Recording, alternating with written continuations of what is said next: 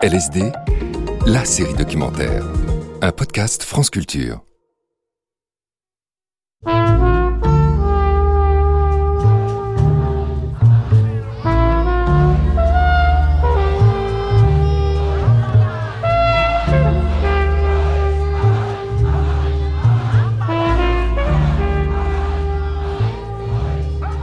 In 2013, when Nelson Mandela died,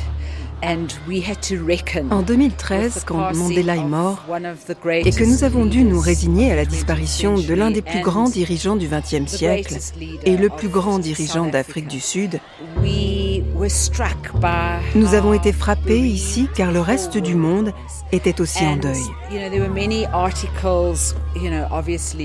Alors bien sûr, il y a eu énormément d'articles suite à son décès. Et un article a particulièrement retenu mon attention. Parce qu'il disait qu'au moment de sa mort, Mandela était la marque la plus connue du monde après Coca-Cola.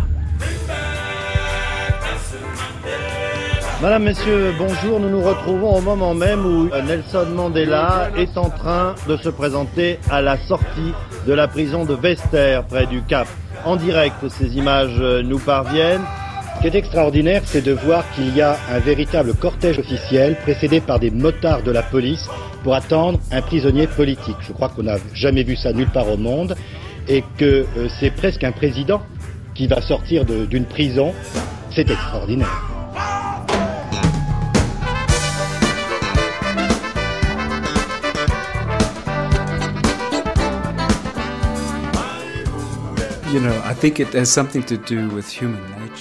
Je pense que c'est lié à la nature humaine. You want to have heroines, heroes. Nous voulons avoir des héroïnes et des héros. And of course in the South African context, Et bien sûr, uh, dans the le contexte de l'Afrique du Sud, l'anti-apartheid, arguably at the time the single, and still is maybe, looking back, the le mouvement de solidarité mondiale le plus efficace de l'histoire avait besoin d'une tête de proue. Il fallait un And symbole. he became that symbol, right? Et Mandela est devenu ce symbole. Voilà, le voilà. Le voilà. Alors, Alors, voilà avec cette image. Voilà, extraordinaire. Attendue depuis euh, 27 ans. Nelson Mandela, 71 ans.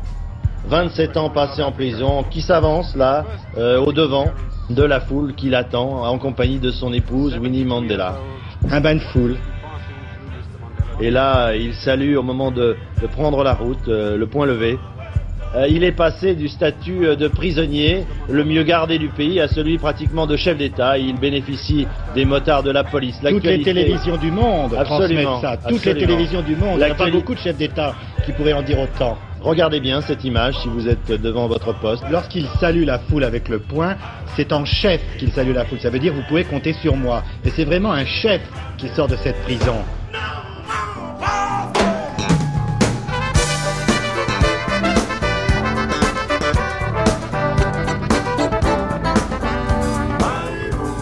À cause de Mandela. Un documentaire de Nicolas Champeau, réalisé par Yvon Croisier.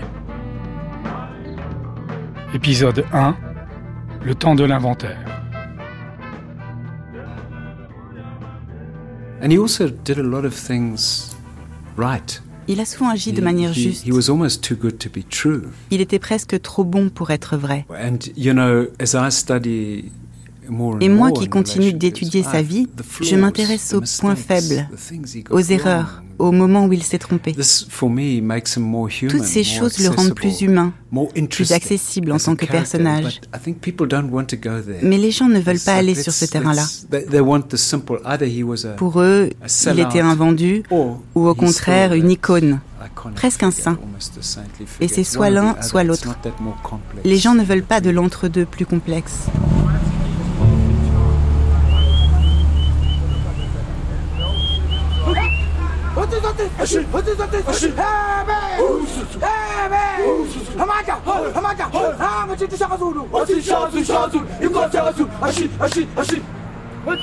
Soweto, Orlando West, Villa Kasi Street, des danseurs zoulous, culottes de cuir, jambières et bracelets de grelots aux chevilles accueillent les groupes de touristes devant la maison où habitait Nelson Mandela.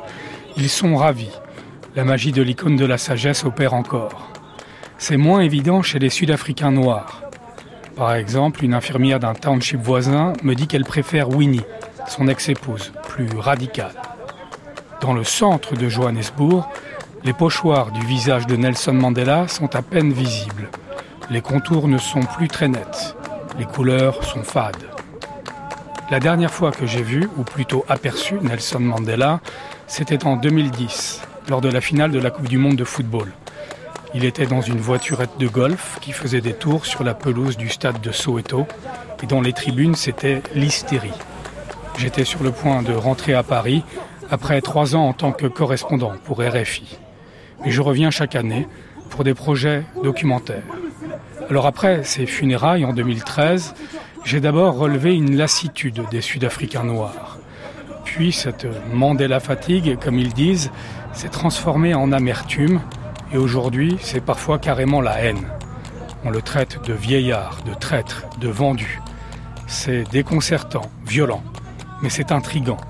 Cela donne envie de revenir à son bilan et d'oser l'inventaire.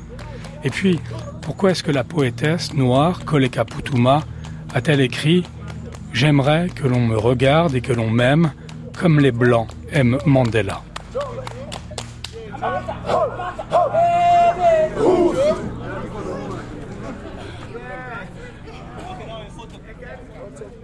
Zelda Lagrange, vous avez été l'assistante particulière de Nelson Mandela de 1994 jusqu'à sa mort. Vous avez été embauchée à l'âge de, de 24 ans et vous avez été son assistante en particulier durant son mandat présidentiel. Vous étiez à ses côtés en permanence, y compris euh, lors de ses voyages officiels à, à l'étranger. Vous racontez votre expérience euh, dans un, livre qui a eu euh, beaucoup de, succès ici en, Afrique du Sud, mais également à, l'étranger. Il est intitulé Good Morning, Mr. Mandela. Bonjour, Monsieur euh, Mandela.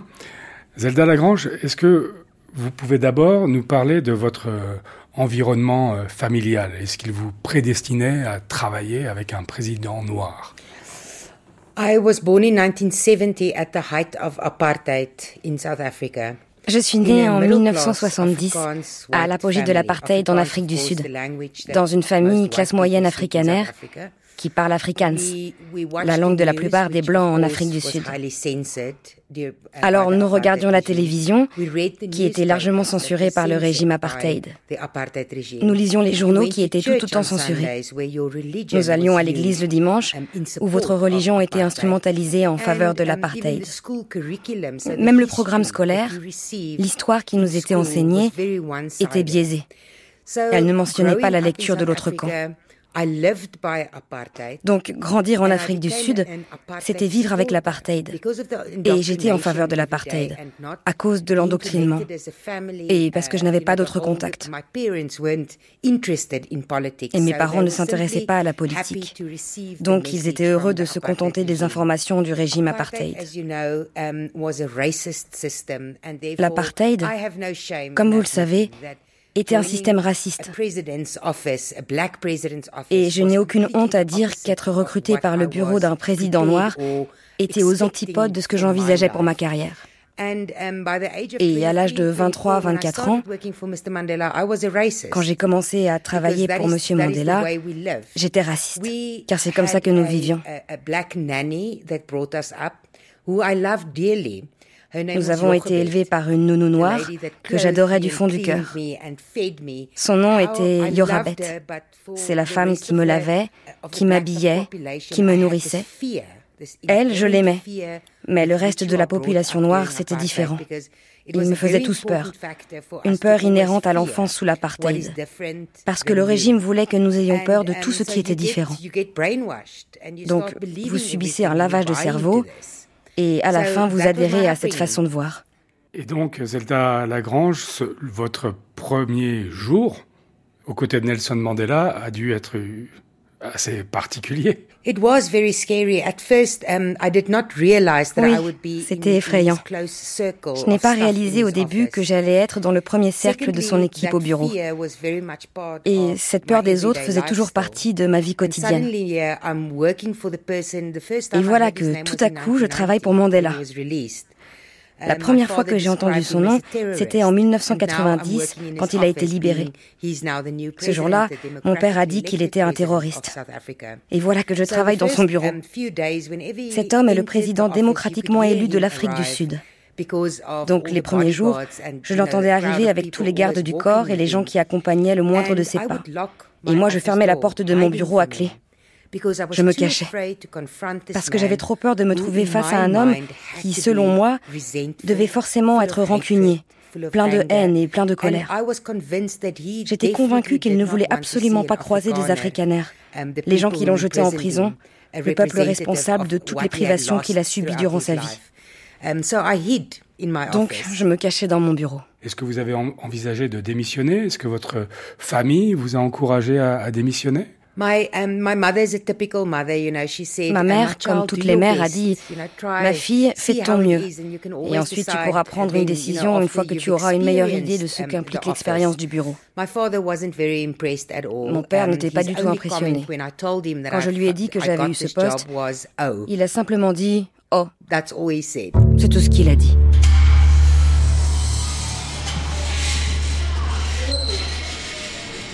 So in 2008, to mark Mandela, or Madiba as we call him, um, En 2008, pour marquer le 90e anniversaire de Mandela, ou Madiba, comme nous aimons l'appeler, nous avons mis sur pied une exposition sur la vie et l'œuvre de Nelson Mandela. C'était censé être une exposition temporaire pour une année seulement, et 14 années plus tard, elle est encore ici. Et elle est encore courue et appréciée des visiteurs, même s'ils émettent parfois des critiques.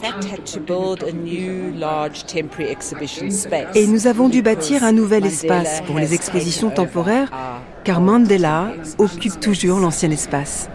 Emilia Potenza, vous êtes conservatrice du, musée de, de l'apartheid et nous sommes devant euh, une Mercedes euh, rouge qui doit certainement être une voiture euh, présidentielle. Il y a un mur d'écran où l'on voit Mandela sur scène, célébré. Mandela à côté euh, du président américain Bill Clinton, Mandela avec Lady Diana, souvent accompagné de, femmes d'ailleurs, le, le, président sud-africain. il y a un long couloir qui se dégage devant nous. On voit cette fameuse photo où il est à côté de Winnie Mandela le jour de sa libération, le 11 février 1990. Euh, Mais euh, Emilia Potenza, racontez-nous comment vous avez procédé pour raconter cette histoire, qui est une longue histoire. Alors, plutôt que de coller à la structure narrative du long chemin vers la liberté, qui est la biographie autorisée de Mandela, nous avons opté pour une approche thématique. Et nous avons divisé l'exposition en six thématiques. Et ces thèmes sont personnalité, camarades, dirigeants, prisonniers, négociateurs et hommes d'État. Dalipunga thela kufa madiba nqolomsila vela bambhensele yemu yemu a global icon internationally acclaimed. Nelson Mandela Tata Madiba father of the nation. Georges Laurie, vous avez été euh, diplomate en, en Afrique du Sud à plusieurs moments charnières de l'histoire du, pays. Vous avez également euh, traduit d'éminents romanciers sud-africains, dont deux prix Nobel, Nadine Gornimer et euh, Coetzee, et vous êtes l'auteur d'un ouvrage euh, référence sur l'Afrique du Sud.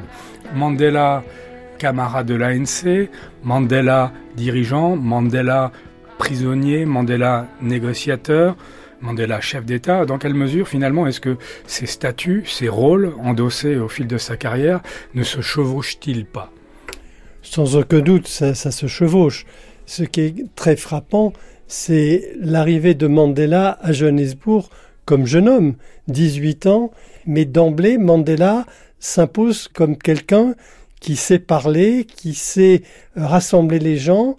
Le fait que Mandela soit de famille royale explique pas mal de choses, euh, notamment la façon de discuter dans les sociétés traditionnelles pour arriver à un consensus au sein d'un village, au sein d'un groupe.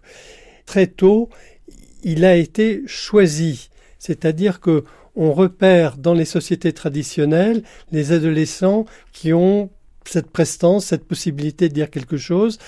Euh, Mandela été très grand en plus, et je pense qu'il a été formé dès le début à, devenir chef. Georges Laurie, Nelson Mandela est, fougueux dès ses premiers pas en, politique. Il secoue euh, l'ANC quand il rejoint la, Ligue des jeunes. Est-ce qu'il y a néanmoins, au-delà de ses traits de caractère, des événements qui le conduisent à durcir euh, son action? Oui, j'en vois plusieurs. La première, c'est en 1948, quand le Parti national blanc prend le pouvoir, euh, met en œuvre cette politique d'apartheid la ségrégation existait avant 1948, mais elle n'était pas codifiée comme elle le sera par les nationalistes euh, dans les années suivantes. Et donc Mandela, par réaction, s'est mis aussi à devenir de plus en plus rude face à l'apartheid. Il y a aussi le massacre de, Sharpeville en 1960, au, cours duquel 69 manifestants pacifiques sans armes sont tués euh, par la police qui tire à bout portant. Voilà, là, ça c'est le changement radical. C'est-à-dire que l'ANC, qui au départ était un mouvement de classe moyenne noire, c'est-à-dire des instituteurs, des pasteurs, quelques avocats aussi, voulait traiter avec le gouvernement en place à Pretoria. Et là, après Charville, ça devient vraiment impossible. Il y a ce massacre, justement, de gens qui se sont fait tuer souvent par euh, des balles dans le dos. Donc, euh, c'est un massacre caractérisé. Et, et là, l'ANC ne peut plus rester euh, comme avant sur une ligne influencé par Gandhi, qui a vécu 17 ans en Afrique du Sud, qui était quand même la désobéissance civile. Là, l'ANC se dit qu'on ne peut plus tenir ce genre de politique et vote le, passage à la lutte armée. Mais ce choix de la lutte armée vise à déstabiliser le régime pour négocier, pour parler. Oui, en effet. Il a tout obtenu par la négociation quand Mandela a été prisonnier, les négociations ont commencé, et quand il est sorti, les négociations se sont amplifiées, mais à chaque fois, ça a été obtenu précisément parce que Mandela était un excellent négociateur. Georges Laurie, pour négocier, il faut connaître euh, l'autre partie. Comment s'y est-il pris pour euh, aller à la rencontre euh, culturellement des, des Afrikaners, en prison par exemple? Eh bien, tout d'abord, en apprenant leur langue, qui était considérée comme la langue des oppresseurs, c'est évident. Faisons une petite parenthèse avec les événements de Soweto en 76, ils ont éclaté parce que les lycéens ne voulaient pas qu'on enseigne des matières euh, scientifiques en afrikaans. Et donc Mandela, très tôt en prison, apprend l'afrikaans et puis surtout, il a oui, essayé de comprendre comment fonctionnaient les afrikaners. Ses relations avec ses gardiens sont assez impressionnantes de ce point de vue-là. Ils montrent une certaine empathie, eux qui au départ étaient tout à fait euh, euh, choqués d'avoir à garder un communiste comme Mandela.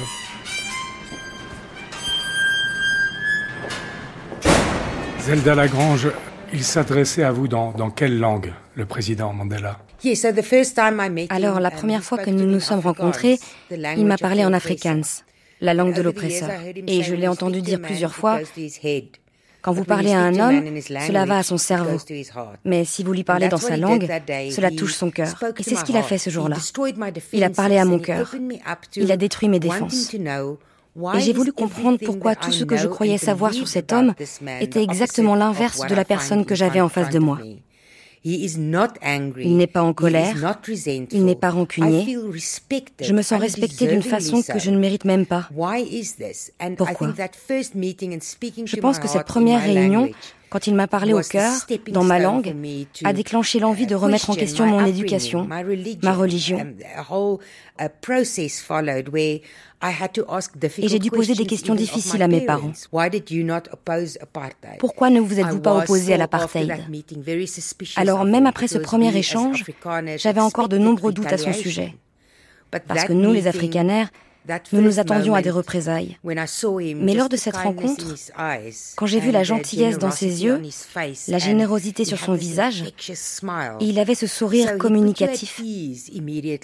Il vous mettait immédiatement à l'aise. J'ai vu une personne qui, malgré 27 années en um, prison, n'avait aucun préjudice envers moi. Il ne s'attendait pas à ce que je porte le fardeau du passé. Il souhaitait que je sois connectée au moment présent. Alors il m'a posé des questions sur mon enfance, mes parents, là où je suis allée à l'école.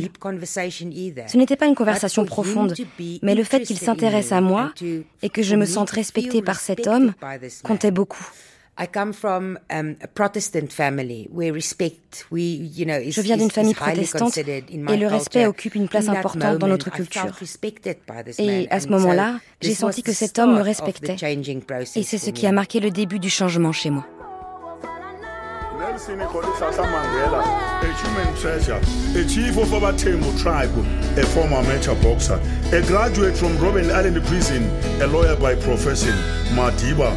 The legendary leader, the first commander of Mkonto Wesizwe, a torchbearer who captured world attention, a trendsetter par excellence, 27 years behind bars in a concrete jungle.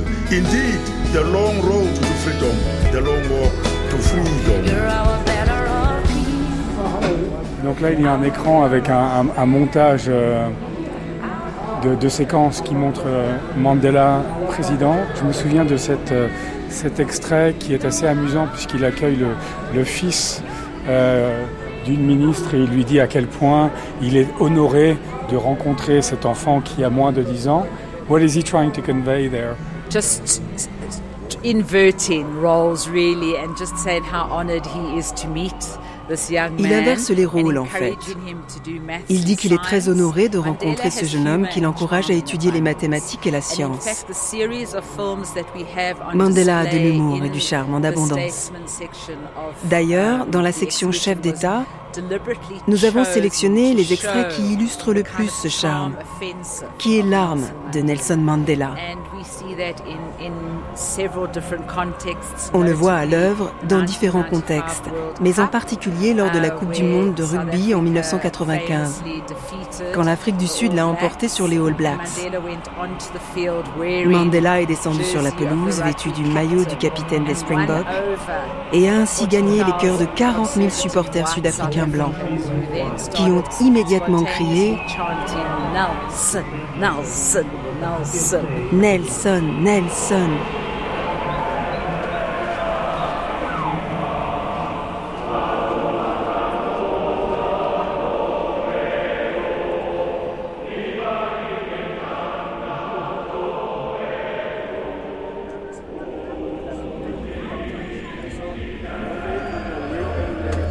Je m'appelle Nagui Emmanuel Fokane.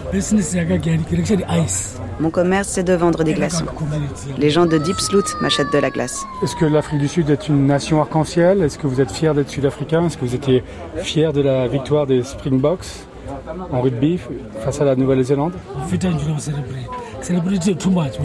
Les Sud-Africains sont ensemble. On est membres d'une même nation.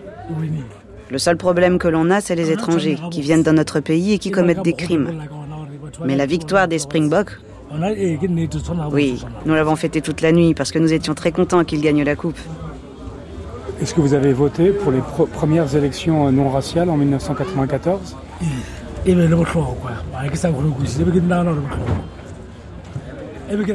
je pensais que c'était important de voter au début. Mais je me suis rendu compte plus tard que je m'étais trompé.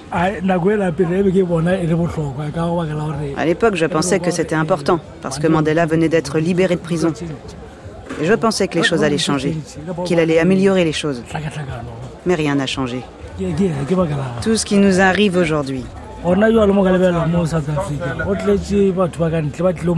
c'est la faute de Nelson Mandela.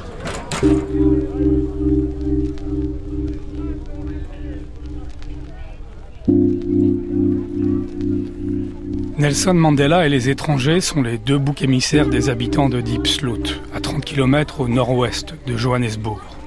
Bien sûr, Mandela n'est pas responsable de la corruption et de la mauvaise gestion des entreprises publiques par l'ANC. Le fret ferroviaire est quasiment à l'arrêt le charbon est souvent transporté sur des camions à double remorque. Il creuse d'énormes nids de poules et fauche les vies des jeunes écoliers au bord de la route. Les coupures d'électricité font tellement partie du quotidien qu'elles sont annoncées à l'avance sur une application dédiée.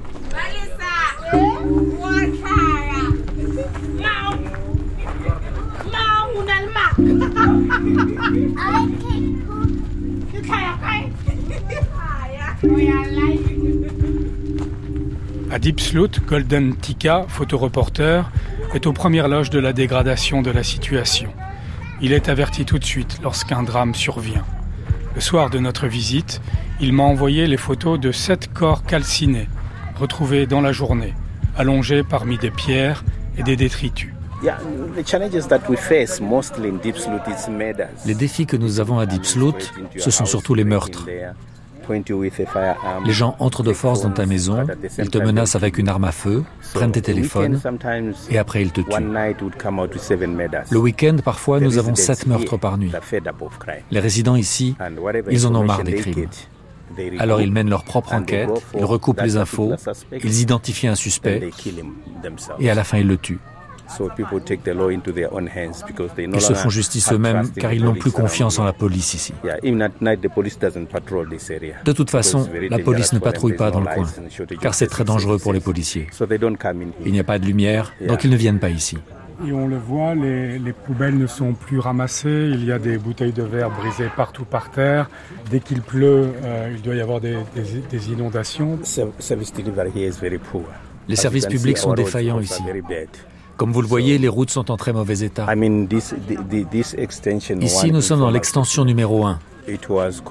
Um, C'est là où Dixloot a commencé. Ils appelaient ça un lieu d'accueil provisoire. Mais depuis 1995, il n'y a eu aucune amélioration ici.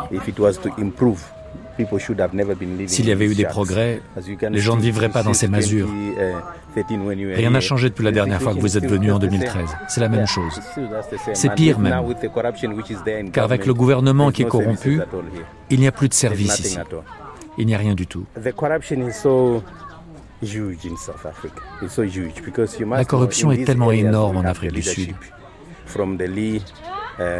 Parce qu'ici, on a les gens du parti au pouvoir, l'ANC. On a les élus locaux à ANC qui sont en charge des quartiers. Quand le budget est voté, ce sont eux qui reçoivent l'argent pour développer le coin. Mais il ne se passe rien. Et on ne sait pas où l'argent atterrit. La seule fois que l'on voit ces délégués à ANC, c'est quand ils paradent dans leurs grosses voitures super chères. Et quand tu vis dans une cabane comme celle-là, il n'y a aucune sécurité. C'est comme si tu dormais dehors. Golden Deep Sloot a, vu le jour en 1995, c'est-à-dire un an après les premières élections euh, non raciales, pour euh, désengorger euh, d'autres bidonvilles. Il y a aujourd'hui désormais 140 000 habitants à, Deep Sloot. Comment allez-vous célébrer le 30e anniversaire des premières élections de, 1994 qui ont vu la victoire de l'ANC de Nelson Mandela?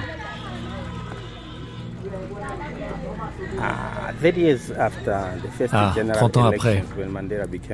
Eh bien, juste après nos premières élections en Afrique du Sud et la victoire de Nelson Mandela, il y avait de l'excitation, beaucoup d'espoir. Car les gens se disaient qu'il y avait désormais un nouveau gouvernement dirigé par les Noirs et qu'il allait y avoir du progrès. Mais si je compare l'ancien régime de l'apartheid au régime actuel, je dirais que l'ancien régime était mieux. Pourquoi je dis ça? Parce qu'à l'époque, la majorité des gens avaient un travail. Tu ne restais pas trois jours sans travailler. Mais aujourd'hui, il y a beaucoup de népotisme.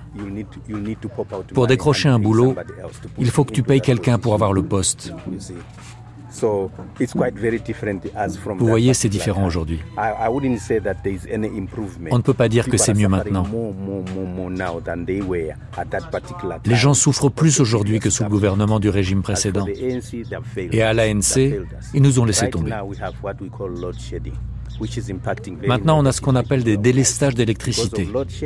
Et ils causent de gros problèmes. La criminalité augmente, les gens se font tirer dessus. Dès que l'électricité est coupée, les voyous sortent pour te dévaliser dans la rue ou pour entrer dans ta maison. Et il n'y a pas que les cambriolages, il y a aussi les viols. Les gens viennent chez nous pour violer nos femmes, devant nous. Vous voyez, c'est ça qui se passe.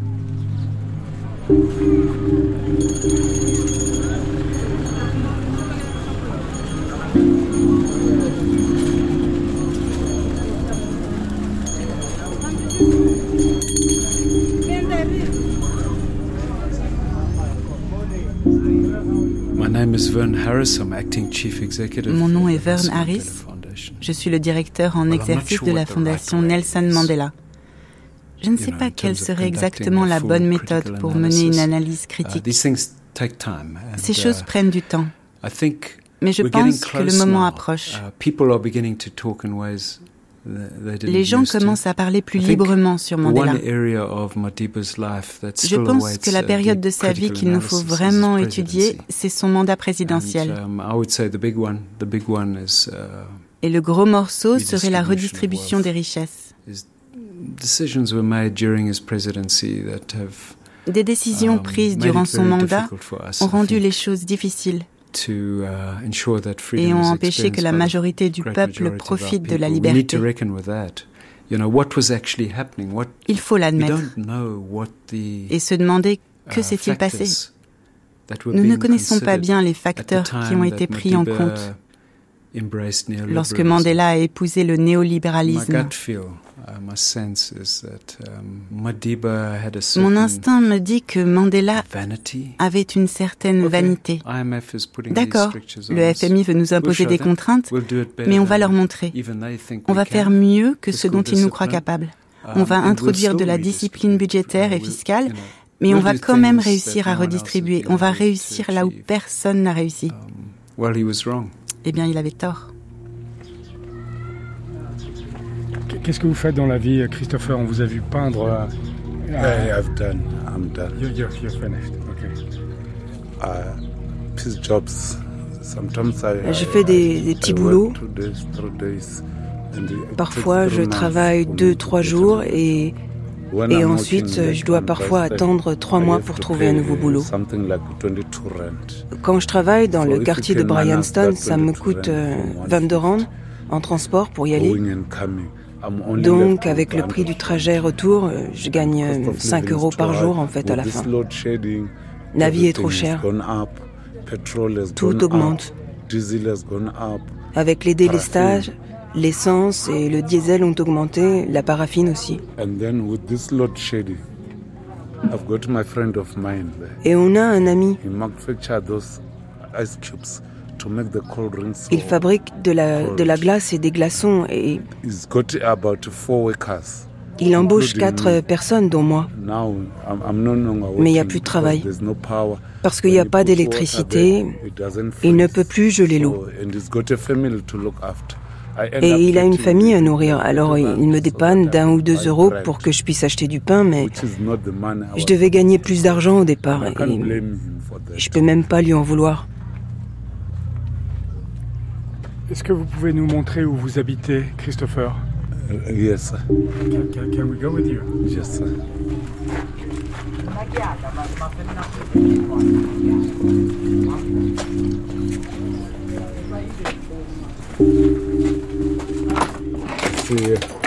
j'ai installé un petit système solaire.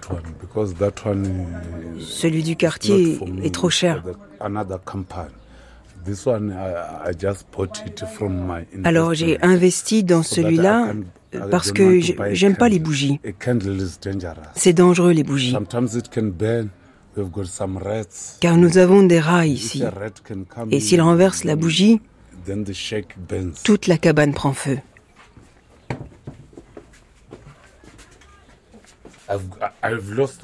J'ai perdu l'espoir.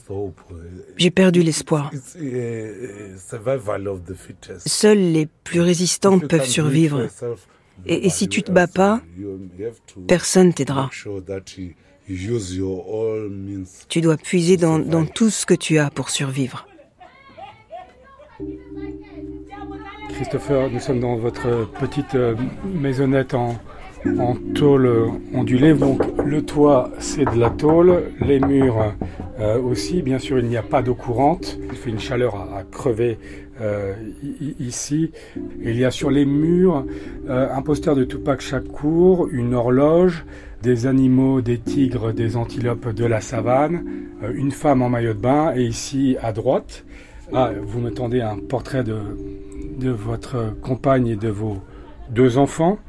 Et ici à droite, des photos de Mandela avec le sourire radieux qu'on lui connaît. En dessous, une, une photo où on le voit plutôt pensif. Et là, il est aux côtés de, de Bill Clinton et de Yasser Arafat. Et puis il y a aussi sur ce, mur-là un portrait de bon Mandela en bonne et due forme au-dessus d'un dessin des Union Buildings, le palais présidentiel de Pretoria. Donc Christopher, vous vivez dans des conditions euh, très très difficiles, dans un quartier où la criminalité est très élevée, les services euh, publics sont totalement inexistants, mais en plusieurs endroits de, votre chambre, vous tenez à, à rendre hommage à Nelson Mandela malgré tout. Uh, Je le critique euh, pour la Constitution. Notre Constitution n'est pas pour les Noirs, elle est pour les riches. Les riches sont plus riches et les pauvres sont plus pauvres. Alors il a bien agi quand il a décidé de donner des aides pour les enfants. Mais on ne peut pas survivre avec 15 euros par mois. On ne peut pas survivre.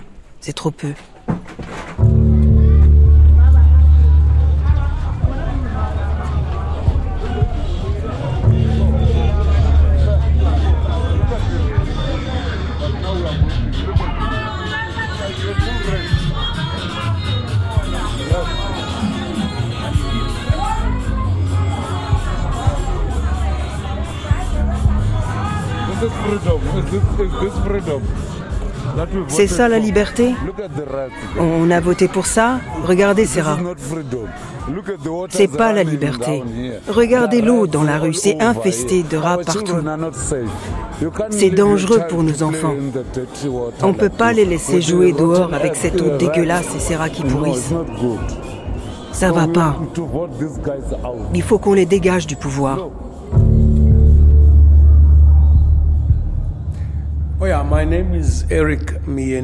Um, Mon nom est Eric Miyeni. Um, Je suis sud-africain avant tout. Je suis devenu connu en Afrique du Sud parce que j'ai uh, été animateur radio et acteur au début de ma carrière. Uh, et aussi, j'ai écrit un certain nombre de livres. Le plus célèbre était O Mandingo, le seul noir à la dinner party. C'est une collection d'essais qui critiquent certains aspects de l'Afrique du Sud post-apartheid et ce qui pour moi devait être amélioré pour nous permettre d'être vraiment libres. C'est l'un de mes six livres.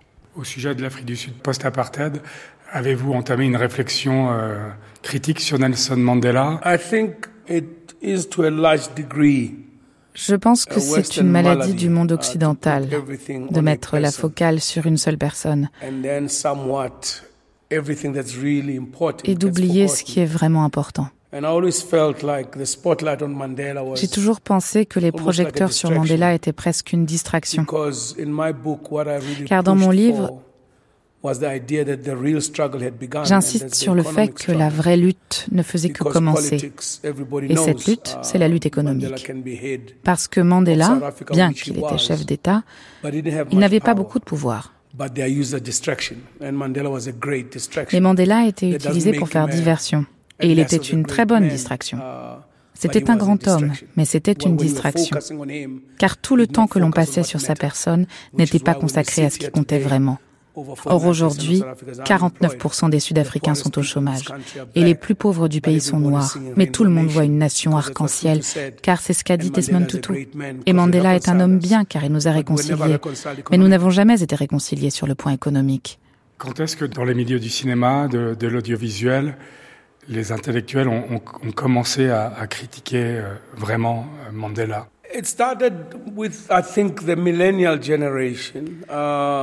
Ça a commencé avec la génération des millennials et tous les gamins qui sont nés en 1994 ou juste après.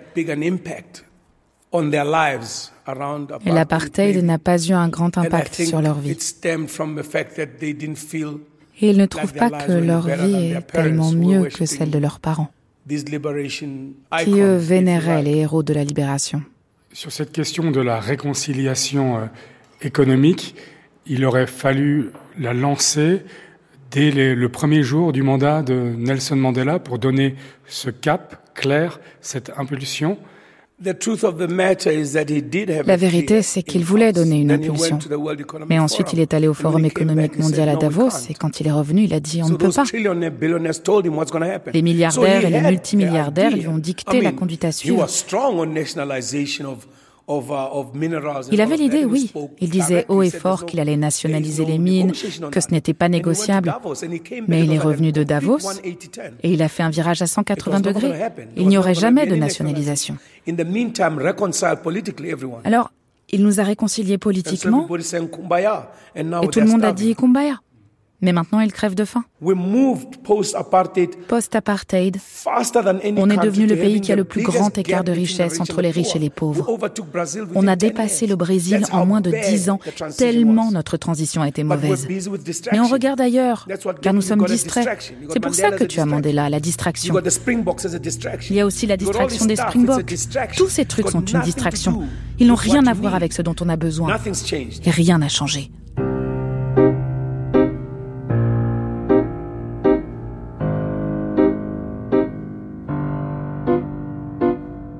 Harris, vous êtes le directeur en exercice de la fondation euh, Nelson Mandela.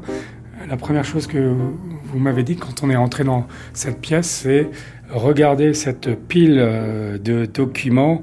Ce sont euh, des conversations de Nelson Mandela que nous venons de, de récupérer.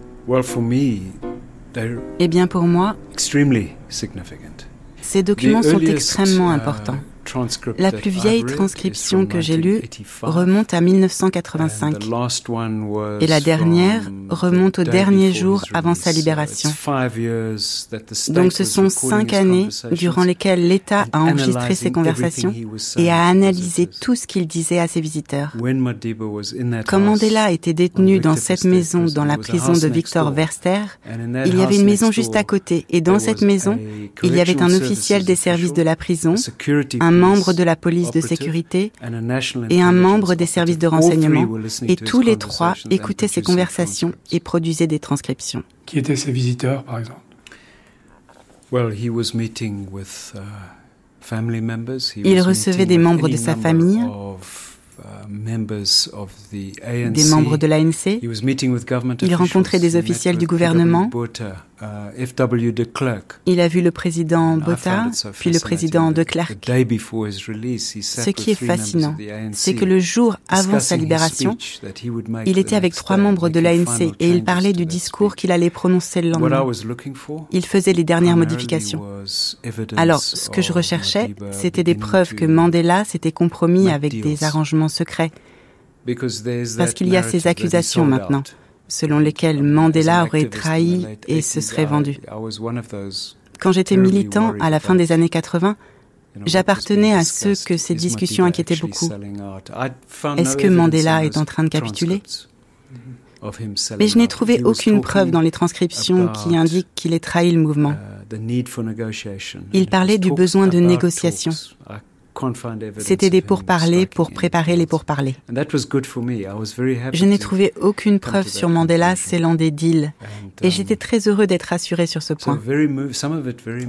Certains des moments retranscrits sont très émouvants, comme par exemple des disputes avec Winnie Mandela qui quitte la pièce en claquant la porte. C'est un contenu très difficile, très difficile. Vous imaginez uh, son épouse, ses infidélités, ou des instructions transmises à des membres de la famille qui ne sont pas suivis des faits.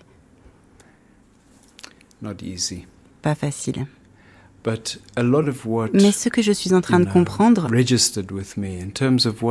grâce aussi à ce que commencent à dire les gens maintenant,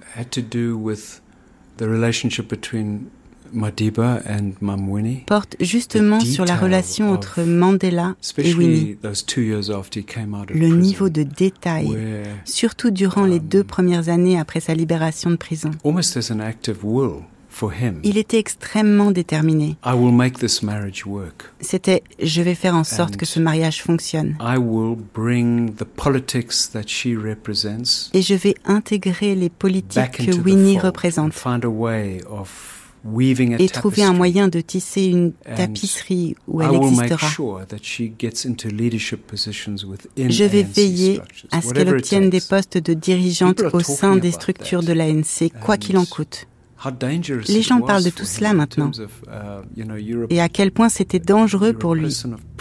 Vous êtes un homme de principe, mais vous faites des choses ici qui peuvent vraiment être interrogées. C'est sale. Et ce ne devrait pas être sale. Tout devrait être propre, lisse et juste. Mais les circonstances sont compliquées. Winnie était un personnage tellement puissant. Quand elle était bonne, elle était très très bonne, elle était brillante, chaleureuse. Elle était merveilleuse, mais elle a fait des choses qui ont causé beaucoup de tort au mouvement. Des choses justifiées en des termes populistes et c'est cet aspect populiste qui résonne auprès de nombreux jeunes aujourd'hui. Uh, Mais quand on confronte l'approche de Winnie à celle de Nelson, dépeint comme un vieux monsieur qui essayait d'être gentil avec les Blancs, c'est très facile de présenter leurs différences sous cet angle. Alors qu'en réalité, dans sa jeunesse, uh, Nelson était impatient, il était robuste, c'était un boxeur, quelqu'un de formidable. Il souriait dans les réunions clandestines, alors que nous étions nerveux et terrassé par la peur, lui était déterminé, ferme et vigoureux. C'est triste d'assister à cette présentation des choses. Albi Sachs, 89 ans, est avocat et ancien militant anti-apartheid. Il a été nommé juge à la Cour constitutionnelle après l'élection de Nelson Mandela en 1994. Mandela a joué un rôle tout à fait mineur dans la conception de la Constitution. Son rôle était d'être la figure de proue de la lutte, de l'organisation. Mais tout ce qui relève de la structure de la Constitution était confié à d'autres gens, à d'autres groupes. Lui, il regardait juste. En revanche, il était catégorique sur un sujet. Il voulait que les jeunes puissent voter. Et le comité constitutionnel, dont je faisais partie, lui a dit que l'âge légal pour voter était 18 ans. Il a dit non, 16 ou 17 ans. Et nous, nous avons répondu 18 ans. Um, Et il a dit, eh bien, d'accord, mais l'histoire me donnera raison. It's uh, me very distressing today to see Personnellement, je suis assez bouleversé de voir autant de jeunes noirs répudier Mandela.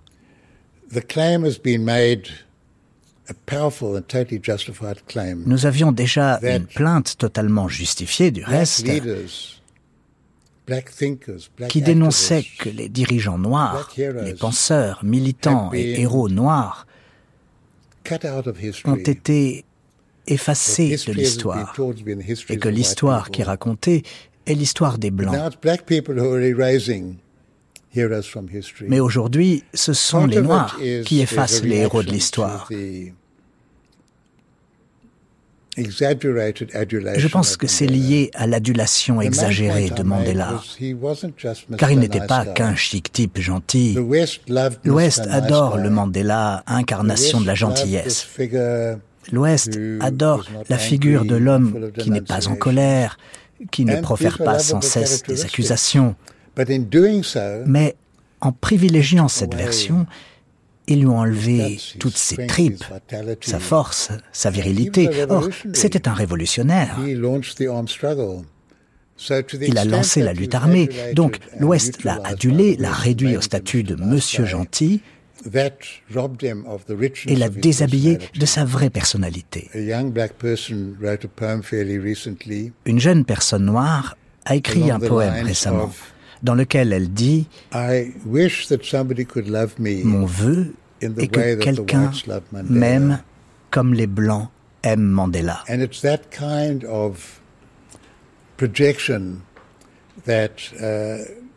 Et je pense que c'est ce type de projections qui sont responsables de la réaction actuelle contre Mandela. Mais il reviendra. Son rôle était si profond. Il a tellement fait et il faisait partie d'un mouvement qui le dépassait largement. Zelda Lagrange, il y a euh, parmi les, ceux qui dressent un, un bilan critique de l'héritage de Mandela des gens qui disent que si les Blancs en Afrique du Sud et même ailleurs le chérissent autant, c'est que Mandela leur a permis de conserver leurs privilèges quand on voit l'écart de richesse entre les pauvres et les riches, écart qui est l'un des plus prononcés au, au monde. I absolutely agree with that analysis. Absolutely agree with it. Je suis tout à fait d'accord avec cette analyse. We were on knife's edge in South Africa. Mais l'Afrique du Sud était sur les dents et sur plusieurs fronts. Nous étions au bord de la guerre civile.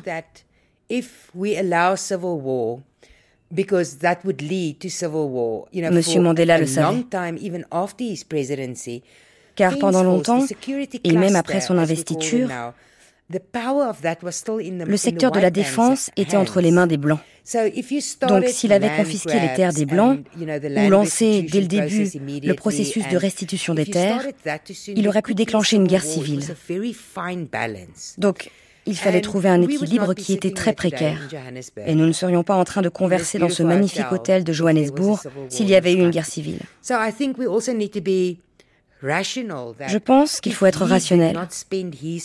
S'il n'avait pas consacré les cinq années de son mandat à stabiliser les choses, où serions-nous en tant que pays aujourd'hui? Donc, j'entends ces critiques légitimes, mais à ce moment précis de l'histoire, son tempo était le bon. Il ne pouvait pas brusquer les choses. Le pouvoir était encore entre les mains de l'homme blanc. Mac tout d'abord, est-ce que vous pouvez brièvement vous présenter? Je ne sais que c'est pas très très facile parce que vous avez eu beaucoup de, casquettes. J'ai rejoint la lutte dans ma jeunesse en 1953. J'ai participé à la lutte, à la fois quand elle était légale, mais aussi quand elle était clandestine. J'ai été en prison. Quand je suis sorti, J'étais commandant dans la lutte clandestine. J'ai de nouveau été arrêté en 1990. Ensuite, je suis devenu secrétaire général adjoint lors des négociations. Et après, je suis devenu ministre. J'ai démissionné en 1999, mais je continue à être actif dans un certain nombre de domaines. Mac Maharaj, vous êtes en Afrique du Sud, euh, sans doute parmi ceux qui ont le plus côtoyé, connu Nelson euh, Mandela. Je crois même que c'est vous qui avez euh, sorti son autobiographie de Robben Island. Oui, je l'ai connu et côtoyé de très près en prison. J'ai joué un rôle dans l'écriture de son uh, autobiographie et quand il a été libéré, j'ai de nouveau travaillé avec lui. Je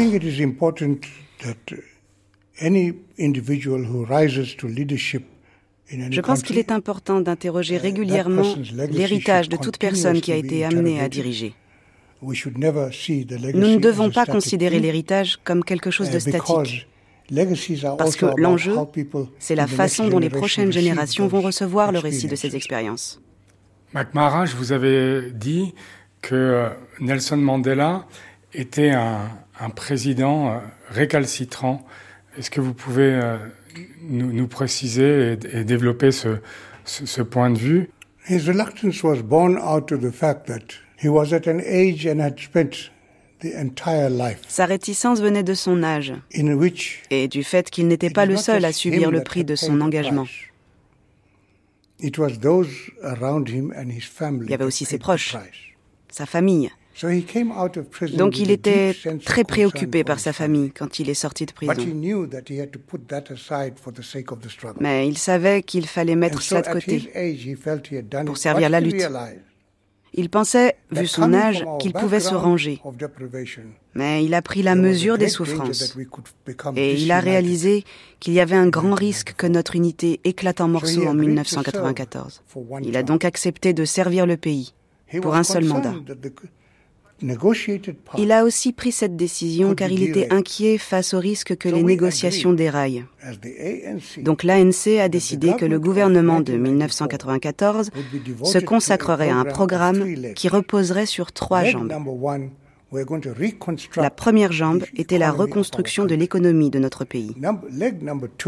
La deuxième, c'était la réconciliation du peuple. Et la troisième, c'était la construction d'une seule nation, à partir de toutes les composantes de la population du pays.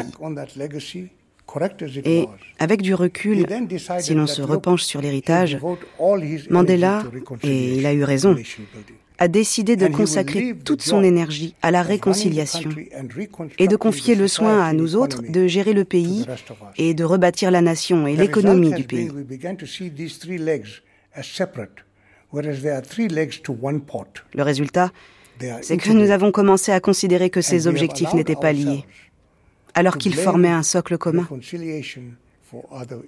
Nous nous sommes permis de dire que la réconciliation était responsable des autres échecs. Mais ce n'est pas l'échec de Mandela.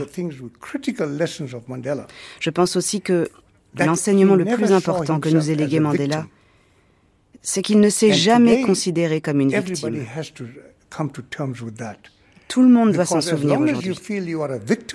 Car si vous vous considérez comme une victime, vous allez identifier des solutions qui vous déchargent de vos responsabilités. Et puis les choses ne se déroulent jamais comme prévu. Mandela a été arrêté.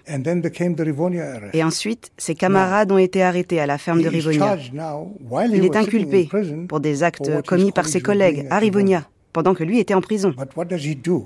Et que fait Mandela Est-ce qu'il dit non, je n'étais pas là Ou dit-il j'assume la responsabilité des actes de mes collègues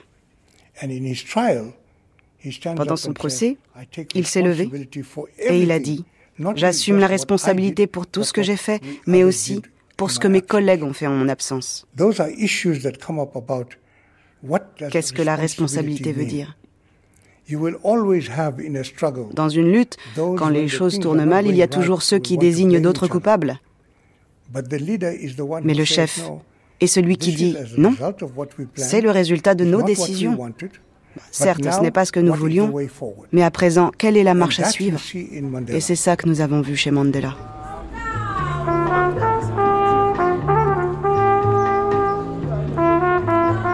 C'était à cause de Mandela Épisode 1 Le temps de l'inventaire.